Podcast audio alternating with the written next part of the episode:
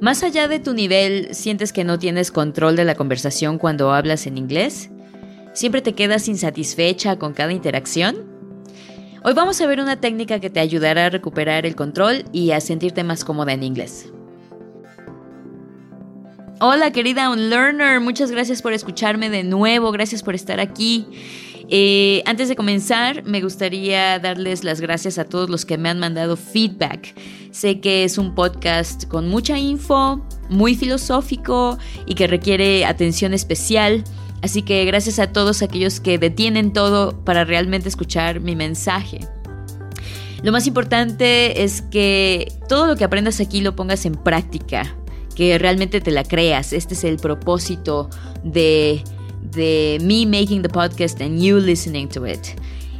Todas las que estamos aquí queremos vivir en la mejor versión de México y esto empieza contigo.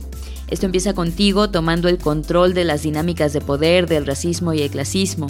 Comienza contigo dando tu punto de vista al mundo sin miedos y sin distracciones. Como vimos en el episodio pasado, hay dos formas de discriminación social que afectan tu relación con el inglés, el racismo y el clasismo. Ambas te afectan de una manera u otra y sin importar tu nivel. Espero que esta semana hayas tenido la oportunidad de reflexionar cómo se refleja este problema en tu caso en particular. Tener éxito en cualquier tarea, como ser bilingüe, requiere mucha introspección y es el comienzo para encontrar la solución que necesitas. Obviamente cada interacción en inglés es diferente y es imposible hablar de manera particular y cubrirlo todo aquí en el podcast. Pero aquí te doy algunos síntomas de discriminación relacionados con el inglés que he visto a lo largo de mi carrera para que sepas identificar cuando esto está pasando realmente, when this is really, really happening. ¿Estás siendo discriminada si tu compañero o compañera de plática tiene expectativas irreales y está insatisfecho con tu esfuerzo? Un ejemplo sería esperar que tu acento sea de caucásica gringa cuando eres mexicana. No toma en serio tu punto de vista y usa tu nivel de inglés para interrumpirte y o corregirte sin habérselo pedido. Invalida o se niega rotundamente a reconocer tus sentimientos, necesidades o peticiones. Acusa a los mexicanos o latinos de ser muy sensibles, emocionales o ineficientes, contigo o delante de ti, para que ya no puedas exigir o expresar tus necesidades. Descarta tus necesidades como irracionales o te acusa de ser egoísta por expresarlas. Te humilla en público o en privado por tu nivel de inglés. Usa tu nivel de inglés como una manera de callarte y controlarte. Te trata de manera condescendiente, como si fueras inferior o estúpida, como si tu nivel de inglés fuera un reflejo de tu inteligencia. Créeme, no lo es, y en futuros episodios hablaremos de esto. Estos son algunos de los síntomas que se me pudieron ocurrir. Como ves, en cada uno de ellos hay una persona, el nativo, que cree tener el poder de manera innata y legítima, y otra, tú, la no nativa, que tiene que luchar para ganar el control o siquiera el prospecto de algún tipo de equidad en la interacción. Me encantaría que si has experimentado otros síntomas, los compartas con tu tribu en Instagram at LifeBuildersMX. Es muy importante que nos apoyemos con la parte de la reflexión y con la identificación de problemas, de síntomas, antes de poder resolver cualquier otra cosa. Las dinámicas de poder son un trip enorme, pero en este episodio te voy a dar una pequeña solución inmediata. Ya con el tiempo seguiremos el análisis de este tema que a mí en lo particular me tiene bastante fascinada. La clave para recuperar el control durante la interacción se resume muy fácilmente en una sola pregunta. ¿En dónde estás poniendo tu atención? Vamos a ponerlo así. Es justo como cuando un hombre te sabrosea o te lanza un piropo en la calle. Esto es una dinámica de poder desbalanceada porque los comentarios y miradas lascivas hacen que tú, la receptora, vuelques toda tu atención hacia ti misma. Seguro se me notan los calzones. O ya se ve que esta blusa era muy apretada, etc. Aquí es cuando te pido que revises el episodio anterior sobre la atención, donde vimos que la atención es un recurso extremadamente limitado que no sabemos priorizar con premeditación para nuestro propio beneficio. Cuando pones toda tu atención en tu propia experiencia, ya no hay recursos para nada más e irremediablemente pierdes la habilidad de actuar por ti misma, por tu propia voluntad. Pierdes tu autocontrol y tomas un rol puramente reactivo. En otras palabras, tomas un rol sumiso que se limita solo a responder y a reaccionar al individuo dominante. Por eso cuando te lanzan un piropo, ya sé que te asustes o lo mandes a chingar a su padre con enojo, sigues estando en un rol sumiso porque solo estás reaccionando. En las interacciones donde hay una dinámica de poder desbalanceada, la parte dominante pone toda su atención en la persona sumisa y la mantiene ahí, para que la parte sumisa se vuelva hiperconsciente de cada una de sus acciones y su concentración esté totalmente enfocada en su propia experiencia y procesos internos, así usando toda la capacidad de atención de la parte sumisa para que no le queden recursos y así poder tomar el, retomar el control de la interacción. La persona sumisa literalmente se encuentra sumida bajo todo el peso de su propia atención y la atención de la persona dominante. Cuando hablas inglés, estás en una situación similar. Puede que tu compañero de plática, ya sea nativo con actitudes racistas, violentas o sutiles, o un compatriota con mejor inglés que tú y un clasismo obvio o entre líneas, Está poniendo toda su atención en tu manejo del inglés, lo que provoca que tú vuelques toda tu atención en tu propio desempeño. O peor aún, que es lo que pasa muchas más veces, creo yo, es cuando tú crees que a tu compañero de plática le importa tu desempeño, le está poniendo atención a tu desempeño y entonces tú solita tomas este rol reactivo, este rol de sumisión, aunque en la realidad a tu compañero ni le interesa tu nivel de inglés. Sea la situación que sea, ya sea imaginado o real, aquí está el secreto para balancear la dinámica de poder y para que puedas retomar el control de la interacción. Tienes que redirigir la atención de ambas partes hacia tu compañero de plática. En otras palabras, despegar tu atención de tu propia experiencia y procesos internos y ponerla en tu compañero. ¿Cómo lograr esto? Es muy sencillo. Lo único que tienes que hacer es hacer preguntas abiertas, o sea, preguntas que comiencen con what, where, who, when, why, how.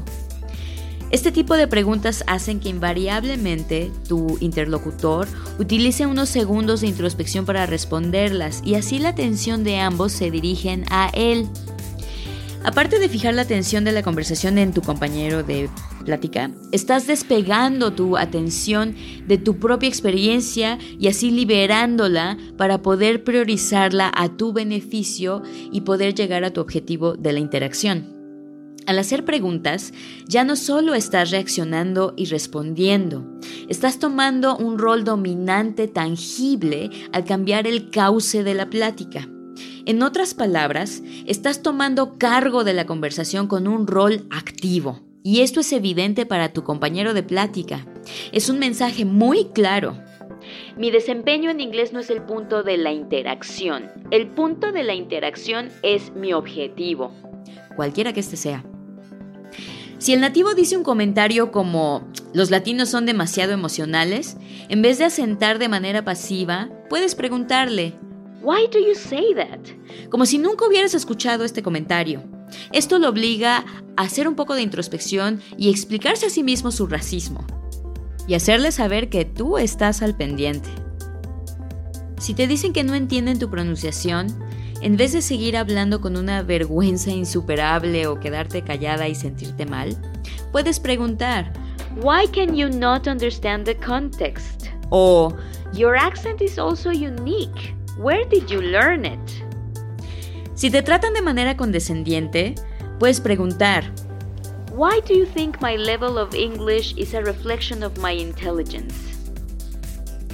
Si tu interlocutor se frustra porque no entiende sus palabras, en vez de estresarte, puedes preguntarle, What would happen if you adjusted your English to my level? No necesitas ser agresiva para recuperar el control de la conversación. Simplemente haz preguntas que hagan reflexionar a tu interlocutor. Esto es una habilidad que se aprende con el tiempo. Las primeras veces que hagas esto, vas a sudar, te lo garantizo. No te va a ir tan bien como esperabas, pero también te garantizo que entre más lo hagas, más fácil se va a volver, más autoconfianza vas a adquirir y vas a lograr tus objetivos con más frecuencia.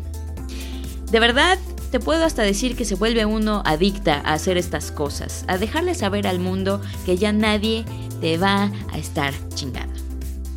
Ahora con esto no quiero decir que poner tu atención en tus procesos internos, conocido como introspección, sea tóxico o negativo. No, no, no, al contrario, el mundo necesita introspección. La introspección es una característica fundamental de la gente exitosa.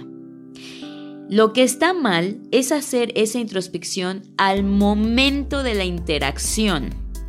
Tienes toda la capacidad y todo el derecho de elegir cuándo haces tu introspección. El mejor momento es antes o después de la interacción. El peor momento es durante la interacción. Recuerda que la atención es un recurso extremadamente precioso y limitado. Úsala de manera sabia. Úsala a tu favor y para conseguir tu objetivo. Tienes que recordar dos cosas, mi querida, queridísima Unlearner. 1. Tu nivel de inglés solo importa en un examen de inglés. En el resto de las interacciones humanas lo único que importa es tu objetivo y nadie tiene por qué juzgar tu nivel de inglés. ¿Ok? Déjame volverlo a decir, tu nivel de inglés solamente es importante durante un examen. En el resto del mundo, en el resto de las interacciones humanas, lo que importa es tu objetivo y nada más. Cualquier persona que juzgue tu nivel de inglés durante no un examen está usándolo como herramienta para dominarte. Y dos, recuerda que tienes una capacidad infinita de sorprenderte a ti misma. Úsala. Cada vez que te sorprendes a ti misma, es un paso más para cambiar el mundo. Porque estás desafiando el status quo, porque estás desafiando a tu interlocutor y principalmente te estás desafiando a ti misma. Hablar inglés sin miedo es un acto político. Si estás harta de la misoginia, del racismo, del clasismo, Hablar inglés sin miedo es tu manera de detener todo esto. Interacción a interacción, plática por plática. Si necesitas apoyo más personalizado, no dudes en enviarme un mensaje de voz al 55 76 29 76 16 a través de WhatsApp, porfa. O un mensaje en Instagram, arroba LifeBuildersMX. Y bueno, eh, con esto cierro eh, la serie. Eh, toma el control de tus interacciones en inglés, toma el control de tus interacciones en general. Y esto te garantizo, te va a hacer una persona más productiva, te va a hacer una persona más segura, más genuina y por ende más feliz. Nos vemos en dos semanas. On Your English drops every other Wednesday. Follow us on Instagram at LifeBuildersMX. Share this episode with someone you love. Find us on Spotify, Apple Podcast, or wherever you get your podcasts.